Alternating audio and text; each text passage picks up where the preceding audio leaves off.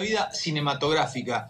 Repaso nuevamente tu vida, eh, llevo ya algunos días repasando, estudiando, viendo, recordando tus goles, recordando tu vida fuera de las canchas y no para, no paro de sorprenderme. ¿Cómo andas, David? Gracias por este ratito con ESPN FC. Hablar con vos en este momento, la verdad que es una satisfacción muy grande para mí.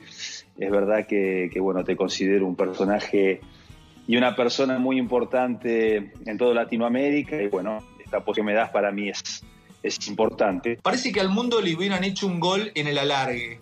O sea, esto de, lo que estamos viviendo como especie, eh, nos hicieron un gol de oro. El mundo cambió, estamos todos en cuarentena, encerrados, nos cambiaron los valores, eh, nos cambió la forma de vivir, no nos tocamos, no nos abrazamos, lo más humano del humano es el contacto y no está. Un abuelo conociendo a un nieto a través de un vidrio, se muere solo, bueno, siempre se murió solo, pero ahora más solo que nunca. Te morís de esto y estás solo, no te pueden despedir. ¿Qué, lectura tenés del mundo de hoy eh, y este cambio? ¿Hacia dónde vamos? ¿Qué nos enseña? Bueno, creo que fuiste muy, muy claro, Ale. Lamentablemente, de manera negativa, estamos viendo que esta pandemia en el mundo en general va a tener grandes cambios y grandes consecuencias de muchos cambiamientos en lo que es el cotidiano de nosotros, de, cada uno en diferentes puntos del mundo, ¿no? Eh, yo creo que Estamos en una fase no simple, no simple porque estando encerrados en casa estamos mucho más atentos al tipo de información que se pasa, notamos que, hay una sensibilidad también mucho más eh, grande de parte del público en general, eh, escuchamos opiniones eh, diferentes, podemos estar en algunas cosas de acuerdo o menos, y es verdad que estamos en esa fase de, eh, no sé si llamarlo negligencia, pero un poco en atención total de lo que nos está pasando y tenemos que abordar a, a futuro. ¿Cómo lo vivís vos? Porque un deportista tiene otra concepción del miedo y la ansiedad. Un deportista está, está entrenado para manejar ansiedad y está entrenado para manejar el miedo. ¿Cómo lo manejas a esto? Seguramente tenemos esta imagen de los deportistas en general de ser eh, fuertes, de ser eh, especialistas en, este, en, estos, eh, en esta idea, porque tenemos controles mucho más amplios a nivel de doctores, a niveles sanitarios de parte de los clubes o de las diferentes entidades y hemos visto que esto, en un cierto modo, no perdona ningún tipo de clase social. No perdona y además ha cambiado, como yo te decía recién, los valores, la, la finitud. Mira, hace poco estaba leyendo un, un, ensayo sobre el hombre y la muerte. Y perdón que traiga la muerte, un concepto, un concepto que tal vez en una entrevista lo hayas tocado, no sé si alguna vez lo habrás tocado, pero o sea, eh, nosotros sabemos que somos finitos, lo tenemos claro, pero olvidamos que somos finitos. Si no, no podríamos vivir. Si, si, estuviésemos con la idea de que somos finitos, ni vos hubieses hecho los goles que hubieses hecho, ni yo te estaría entrevistando, estaría desesperado en una, en una locura. Sin embargo, cuando empezamos a ver la muerte, ahí caemos en la realidad de que somos finitos. Y lo que hace esta pandemia es mostrarnos la muerte. Porque vos te metés donde entres, donde veas, ves la muerte, ves este, eh, la ves entonces eso te aterra, pero alejemos la muerte con, lo, con el eros, alejemos la muerte con, las historias de vida. Y la tuya es una historia de vida realmente eh, eh, maravillosa. Eh, vuelvo otra vez al punto. Tenés todos los pasos, tenés todos los pasos de una historia clásica de la literatura. Un pibe que nació en un lugar, que fue y que se crió en otro, que vuelve al lugar donde, se había, donde había nacido para renacer y para ser campeón. Vos naciste en Rouen, ¿Rouen es Francia? ¿Es Normandía? Sí, sí, Alejandro, es, eh, bueno, Normandía, eh, Rouen es la ciudad donde mi padre también fue futbolista y, bueno, después de haber jugado mucho tiempo en el ascenso, le salió esta posibilidad de poder trasladarse a hacer una experiencia en el fútbol europeo, más exactamente a Rouen, y bueno, es donde jugó desde el año 75 al año 79 y bueno, en el año 77 eh, mi vieja eh, dio a luz a, bueno, a David. Yo creo que vos tuviste tu primer desafío en poder convivir a tus 3, 4 años, 5 años, socializándote en Villa Martelli con el sobrenombre del francés. Porque eh, leyendo un poco tu historia, tu infancia, te decían el francés. Y no debe ser fácil para un pibito de 4 o 5 años, nacido en Rouen, llegaste con, la conciencia este, muy chiquitito a, Argentina. ¿Cómo vivías eso de ser el francés del barrio? No, lo viví, mira, tengo que decir que lo viví en una manera de, cualquier chico de, barrio que no iba más allá del sobrenombre, ¿no? Porque mi historia con Francia fue nacer, a los dos años volverme a Argentina y crecer prácticamente eh, en Buenos Aires, bueno, más exactamente eh, en Florida. Yo soy límite con, con Villa Martelli, eh, más desde el lado de San Martín que del lado de Panamericana. Pero es verdad que ya desde chico tenía esta, esta idea de, no sé si decirte, de aprender o, llevar un conocimiento hacia ciertos personajes franceses como eran Michel Platini, Alain Prost. Eh, no sé, tenía esta idea de, no sé si, no de conocerlos, pero sino de, de indagar sobre estos personajes que para mí eran personajes que me llamaban la atención, pero sin un criterio eh, o con una idea muy clara, porque volviéndote a los dos años, es verdad que muchas veces me preguntan por recuerdos si tenía de Rouen y sinceramente los recuerdos son... Los, tenés de Villa Martelli. Los tengo los de, los de Villa Martelli y no los de, esta ciudad que me vio, que me vio nacer. Para mí la, idea de, bueno, de, de volver a Francia después se fue dando con, el tiempo, ¿no? Y, algunas, en algunos eh, momentos eh, se aciertan ciertos, ciertas casualidades, porque cuando vuelvo a Francia a mis 16 años tuve que adoptar entre eh, quedarme entre un pasaporte francés o un pasaporte ¿E-, argentino. ¿Eso fue, ¿Eso fue a qué edad? A los 16 años tenía que elegir entre un pasaporte argentino o un pasaporte francés y en ese momento eh, se presentó en la casa donde vivíamos en Florida, Villa Martelli, el empresario que había llevado a mi padre a Rouen en los años 70, eh, porque sabía perfectamente, Rafael Santos, un personaje muy, muy, importante fue para nosotros, hoy no está más eh, con nosotros en, en nuestra tierra, pero bueno, eh, supo de, de, mi nacimiento y desde otro ángulo fui viendo mi, crecimiento en Platense, de las divisiones infantiles a las divisiones inferiores, y a los 16 años se presentó esta posibilidad de, de hacer una prueba en Francia. C'est parti avec Thierry Henry, une tête de Trezeguet envoyée sur sa ligne par Strasbourg et Trezeguet en force. Premier but de Monaco. A los 16 años, los que nos están viendo en toda América, ¿no?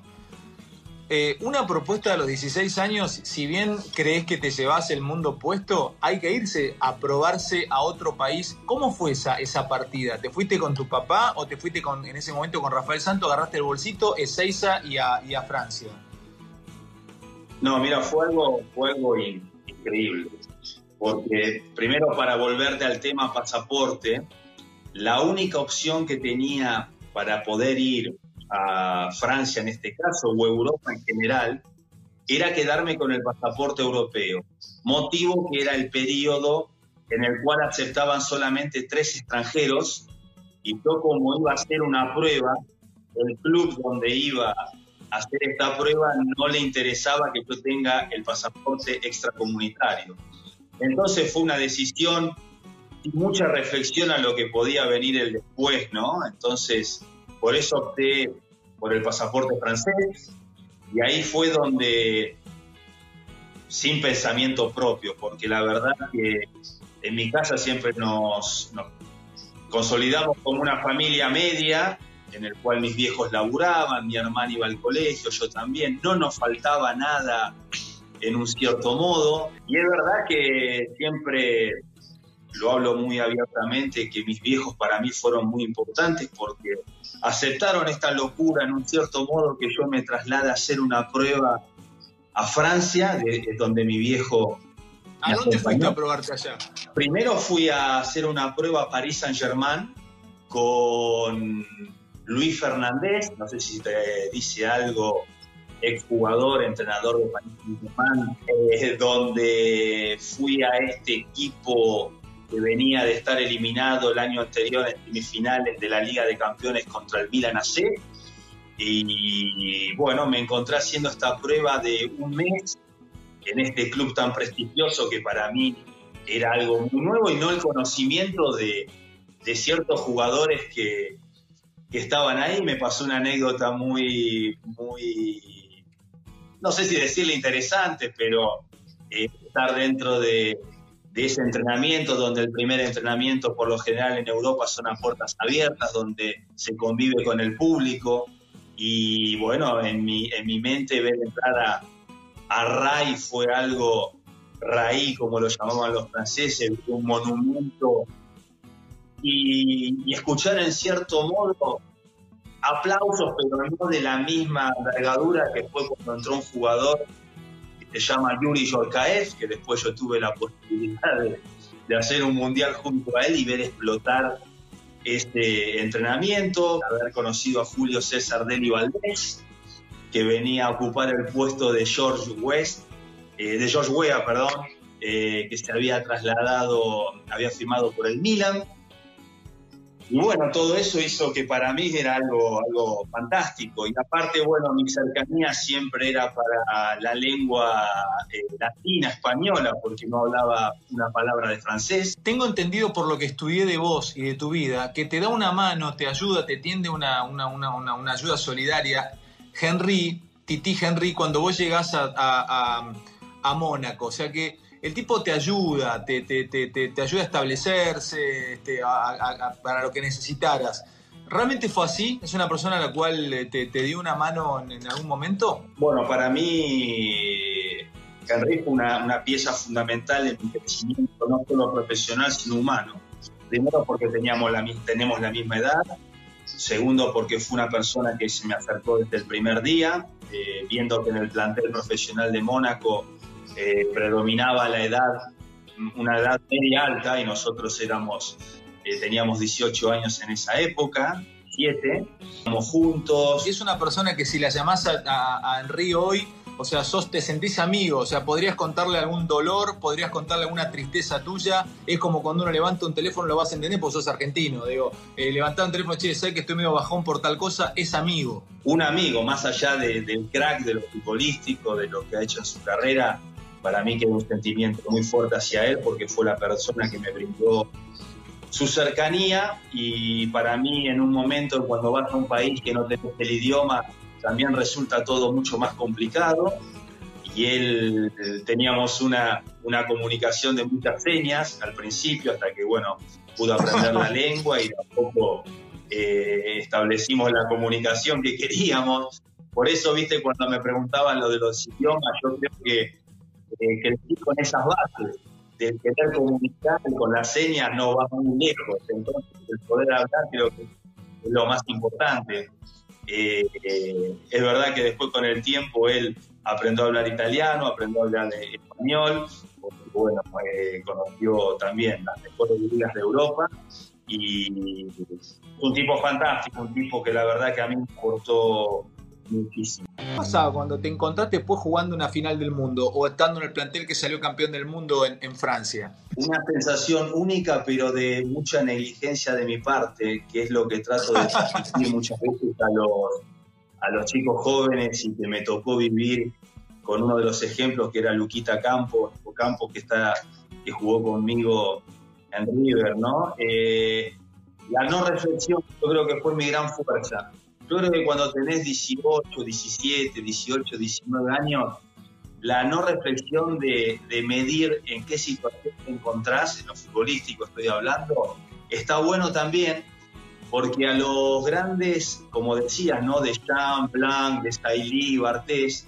lo que nos aconsejaban era cuando entrábamos en la cancha, de divertirnos y hacer todo lo contrario que por ahí hacían ellos por una cierta edad mucho más amplia, ¿no? Que eran los que negociaban los partidos en el decir prácticamente cómo ubicarse en el campo de juego. El punto que referís es, en algún momento, en algún punto de, de quiebres, no pienses, anda con energía y anda ahí, pero no te pongas a meterle mucha cabeza porque hasta te puede paralizar. Bueno, el ejemplo creo que más claro de nosotros fue en la definición de penales en el cuarto de final contra Italia, en el cual eh, muchos compañeros por diferentes motivos eh, no se sentían de, de, tirar un penal y nosotros, tanto Enrique como yo, sin reflexión propia, un penal, yo pienso que ni reflexionamos y lo hicimos sin ser conscientes que era un cuarto de final, que el estadio había 90.000 personas, que estábamos jugando en nuestro clásico porque en esas épocas Italia era el clásico,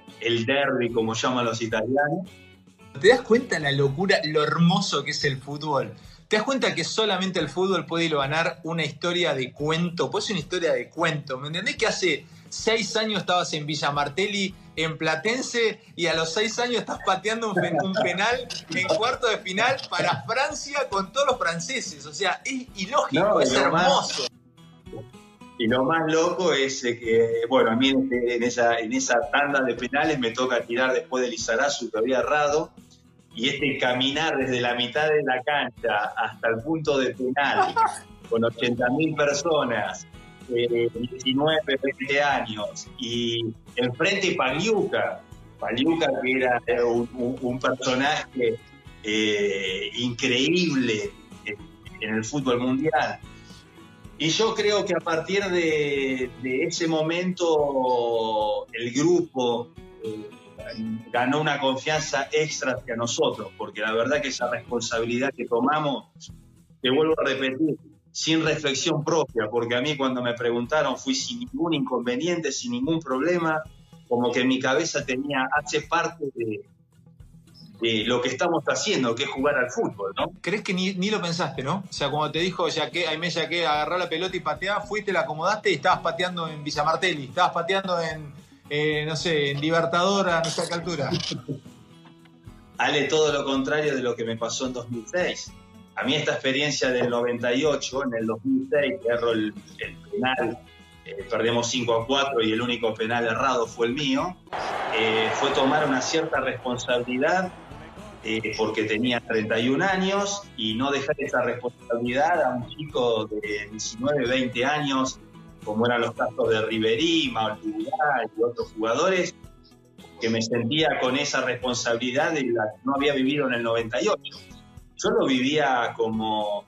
Eh, lo, me, hacía lo que me gustaba, me divertía con lo que hacía, jugaba sin reflexión, más allá de no haber participado eh, jugándola a la final.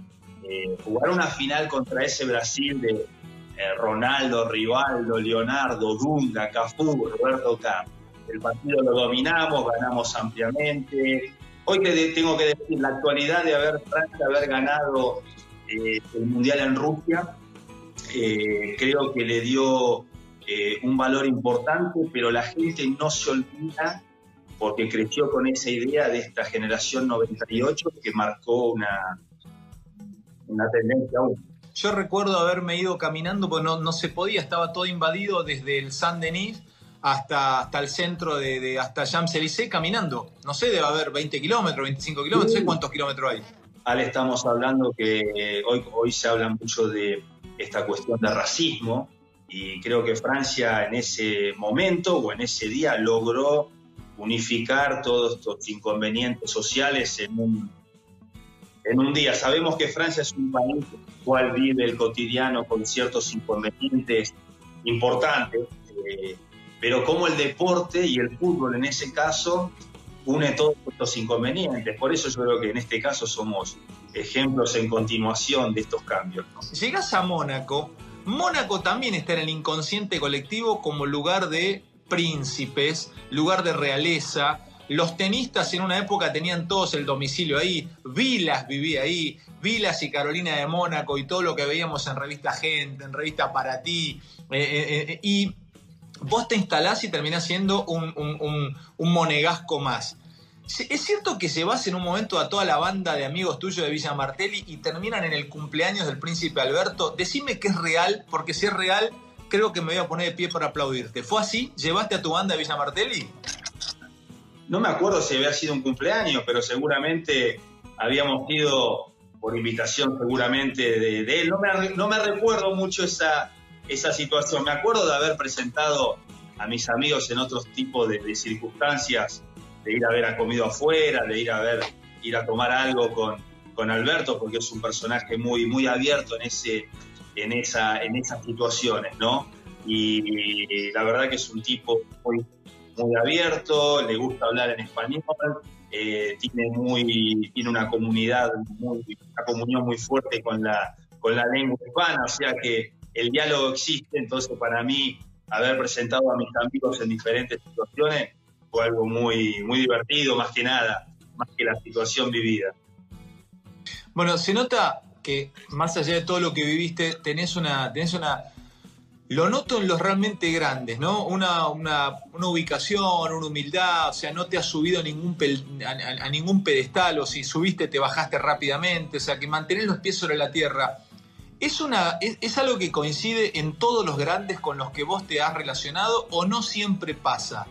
Mira, esto te lo tengo que, bueno, yo eh, me di cuenta a través de cuando uno deja de jugar al fútbol, ¿no? De tener que llamar a gente que hoy en día se encuentra en UEFA, en FIFA, en Conmebol, es compañeros que hoy son dirigentes y que te responden al teléfono, creo que es una, una gran satisfacción de decir que hiciste las cosas bien en un cierto modo, ¿no? Poner la cara en un momento complicadísimo de River. River se había, había descendido y venís a jugar. Con todos tus pergaminos, con toda la chapa, llegaba Trezeguet, viniste, podrías haberte quedado jugando en cualquier equipo de Europa y venís acá.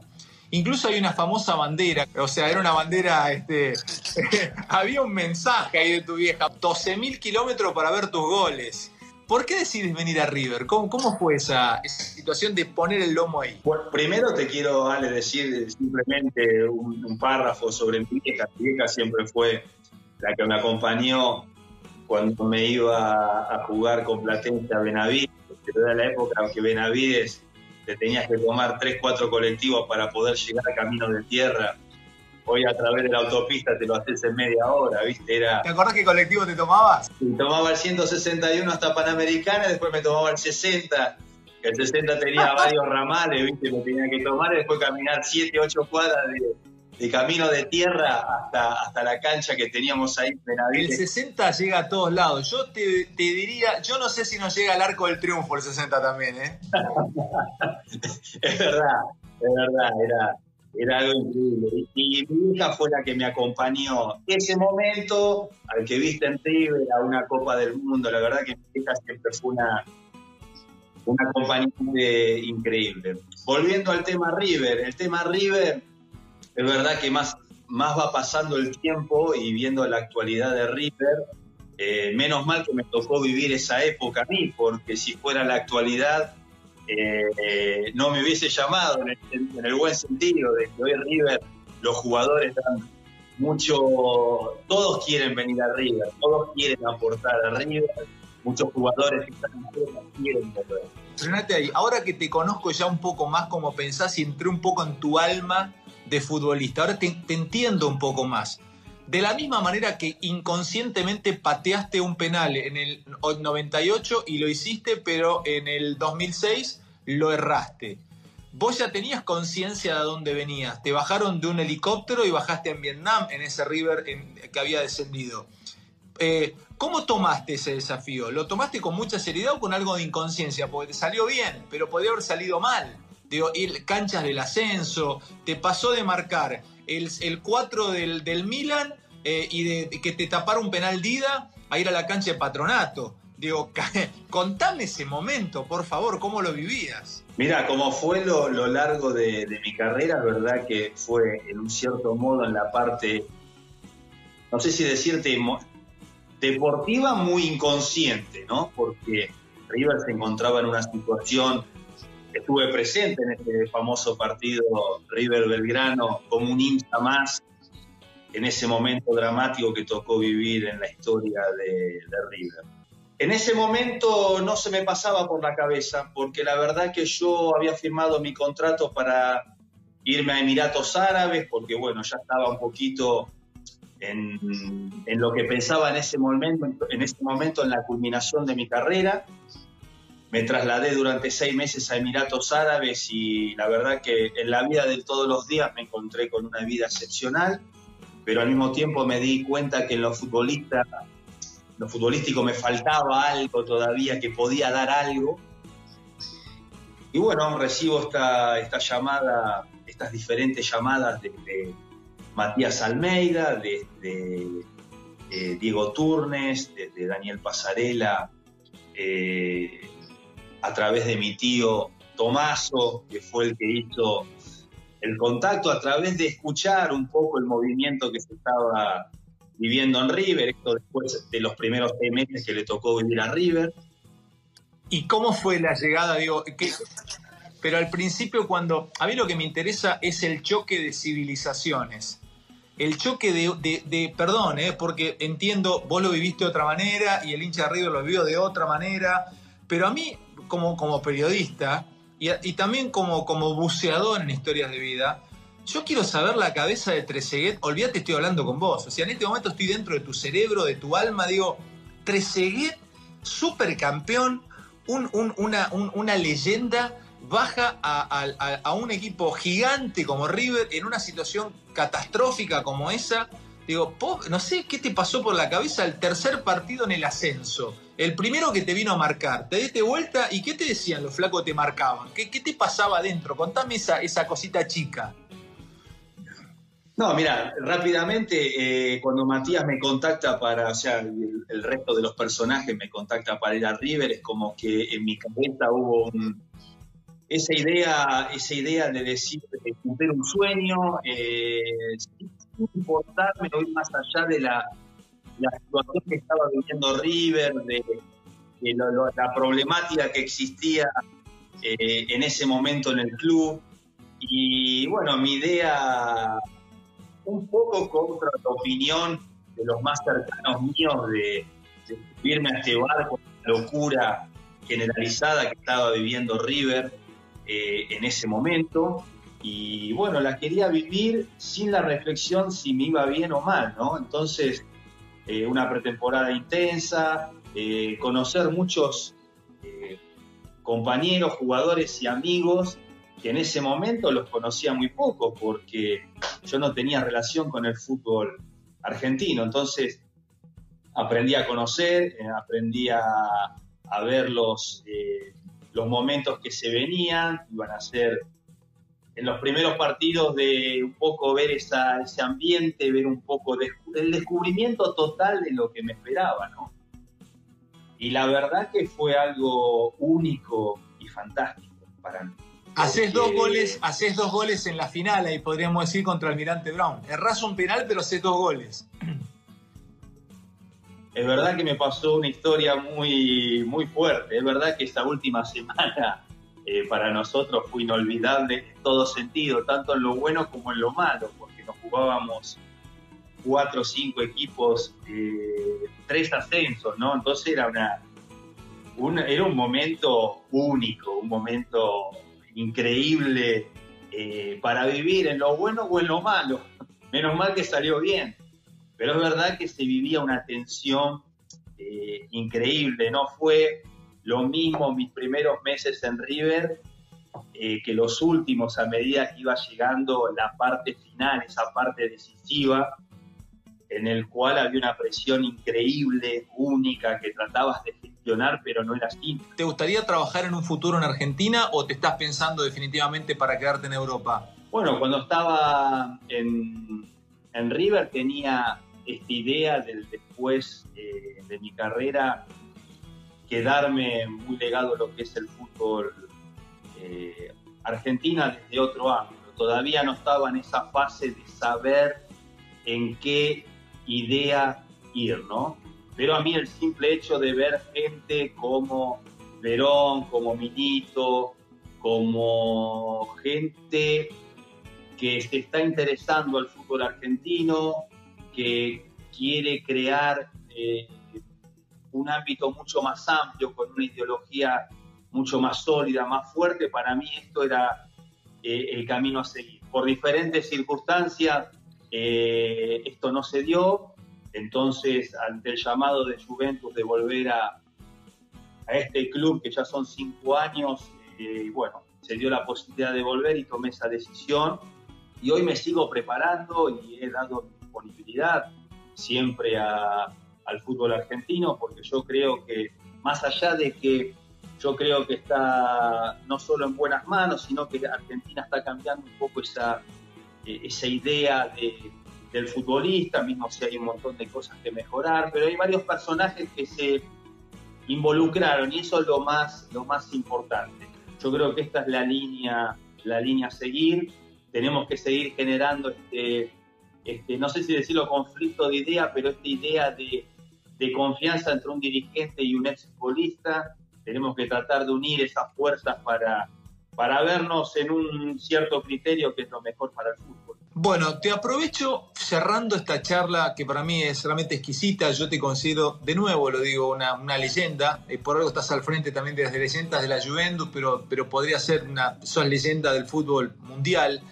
Eh, yo necesito extraer tres enseñanzas de tres momentos que a vos el deporte te haya marcado o en el deporte te hayan marcado. Me ha pasado charlarlo con boxeadores. Maravilla Martínez me eligió tres peleas, una de Ray Sugar Leonard contra Marvin Hagler. Me ha pasado con el Oveja Hernández, el técnico de la selección de básquet, campeón olímpico, eh, subcampeón del mundo.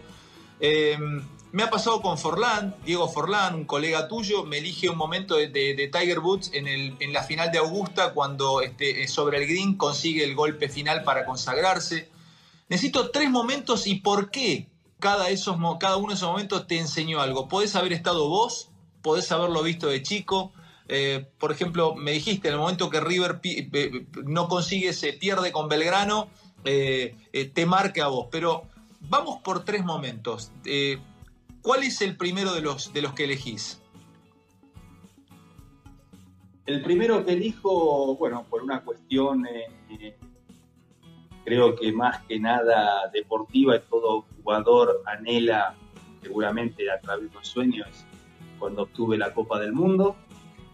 Creo que fue un momento único. A mí me pasó lo contrario de muchos jugadores que logran este, este título por ahí en un momento eh, top de su carrera. A mí me tocó vivirlo con solamente 19 años, con un respeto increíble a un país que me adoptó, porque Francia para mí eh, siempre fui claro en que mis raíces son eh, latinoamericanas, son argentinas y siempre han respetado como yo he respetado al país. Para mí este momento, hoy en día que el tiempo va pasando, es el título más preciado para un jugador de un cierto nivel, pero para cualquier sueño de un tipo que juega al fútbol, más allá de la circunstancia que se encuentre jugando. ¿no? La, segunda, la segunda posibilidad seguramente fue cuando eh, me transformé en el máximo goleador de, de Juventus en su historia como extranjero. Para mí haber superado tanto Michel Platini como Omar Sibori eh, fue motivo de orgullo. Eh, mi anécdota en este sentido fue que cuando firmo en la Juventus, son dos días antes de haber jugado la final del 2000, la Eurocopa en, en Holanda.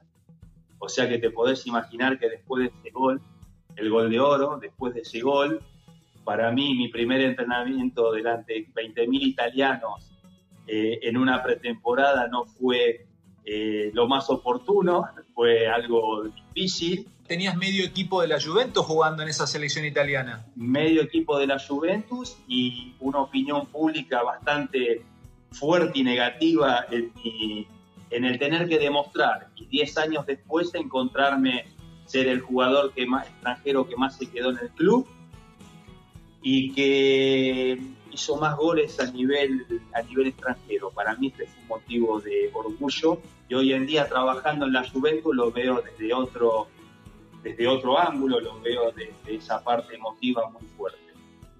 Y la tercera, seguramente, seguramente para mí a nivel emotivo y ya al final de mi carrera es eh, la ovación de, todo el Monumental hacia mí en el último partido que me tocó jugar con la camiseta de Newell's, que fue en un cierto modo mi, despido al público, porque después no tuve la posibilidad de poder saludar al público Platense.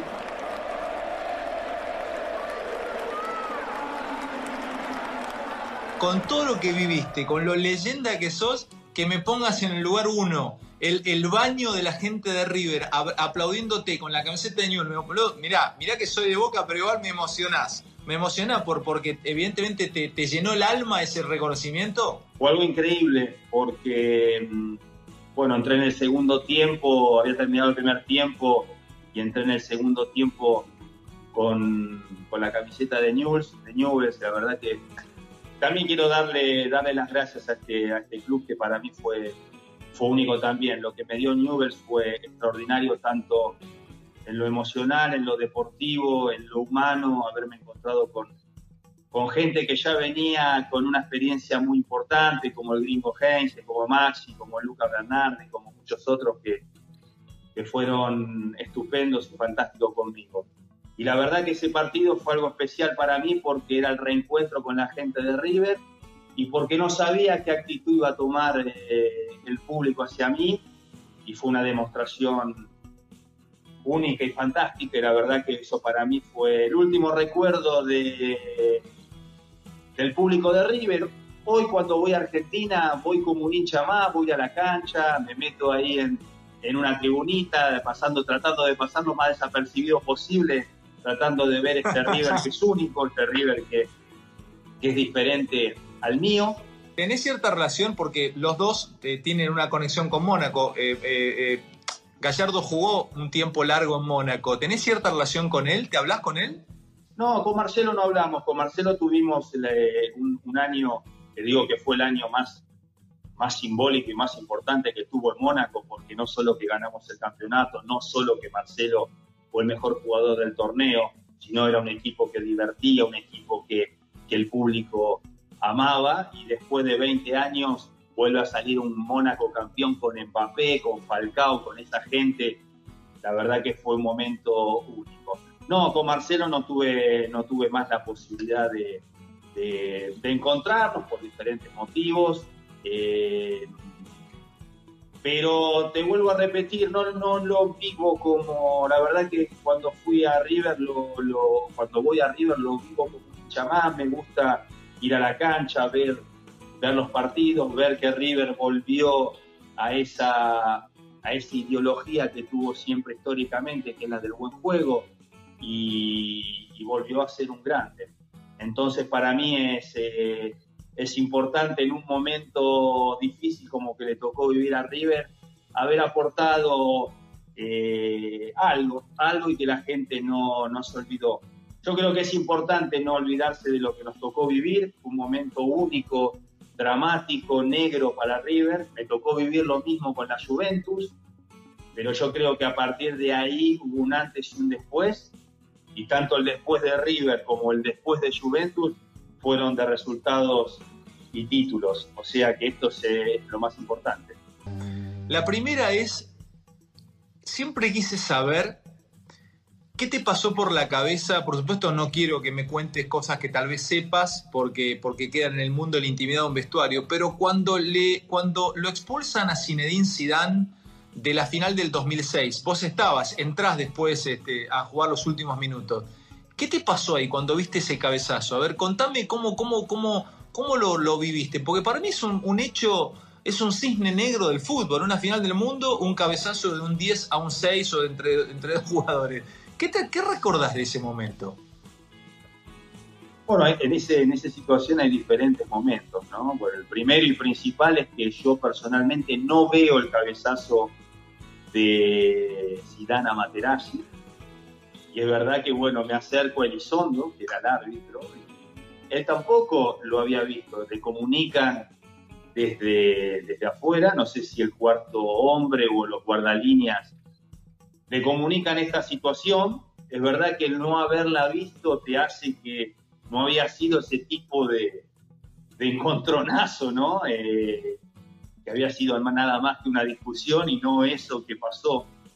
Fue una lástima y, hoy en día, mismo si es un tema muy eh, que no, no, no, tocamos nunca más, es verdad que es una lástima que sí su, haya terminado su, su carrera, porque no nos tenemos que olvidar que después de esta Copa del Mundo él se retiró y haber terminado con eso una, una lástima. En lo deportivo, porque yo creo que si nosotros seguíamos a 11, ganábamos ese partido, porque sentíamos esa frescura eh, como en el año 2000, que sentíamos que Italia estaba sufriendo. Es verdad que después de la expulsión se complicó y bueno, los penales son otra historia, ¿no? Sabemos que eh, lamentablemente nos tocó en este caso eh, perder. Eh, fue algo negativo, seguramente que fue algo para él en primera persona, pidió disculpas, pero bueno, sabemos que las disculpas en este tipo de situación son difíciles a, aceptar y bueno, es complicado. Pero bueno, eh, las cosas se dieron así y, y bueno, es el destino nuestro que dio, que dio que lamentablemente no pudiéramos levantar una segunda Copa del Mundo. Bueno, David, ha sido para mí uno de los grandes placeres de mi profesión haberte entrevistado. Te admiré siempre en, en silencio, te lo tengo que decir ahora mirándote a los ojos, aunque, aunque sea a través de una pantalla. Fuiste uno de mis, de mis ídolos por caballerosidad deportiva, por cómo, por cómo te, te abriste un camino en tu profesión y bueno, está bueno poder decírtelo y no, no, no me tiene que dar vergüenza decírtelo, eh, este, eh, que realmente te admiro y te, felicito por la carrera y te agradezco porque me hayas permitido charlar, David. Gracias a vos, Alejandro. Para mí ha sido bueno, un enorme placer y una oportunidad poder hablar con vos. Espero que bueno, en algún momento en Argentina o en Europa, ya se sabe, eh, nos podamos encontrar personalmente, eh, charlar, dialogar en alguno de tus eh, programas y bueno, mandarles un gran saludo. Gracias por haber compartido estos momentos conmigo, esperando que toda esta situación se mejore, que podamos volver a una cierta normalidad y volver a encontrarnos. Así que te mando un gran saludo y espero que nos veamos pronto.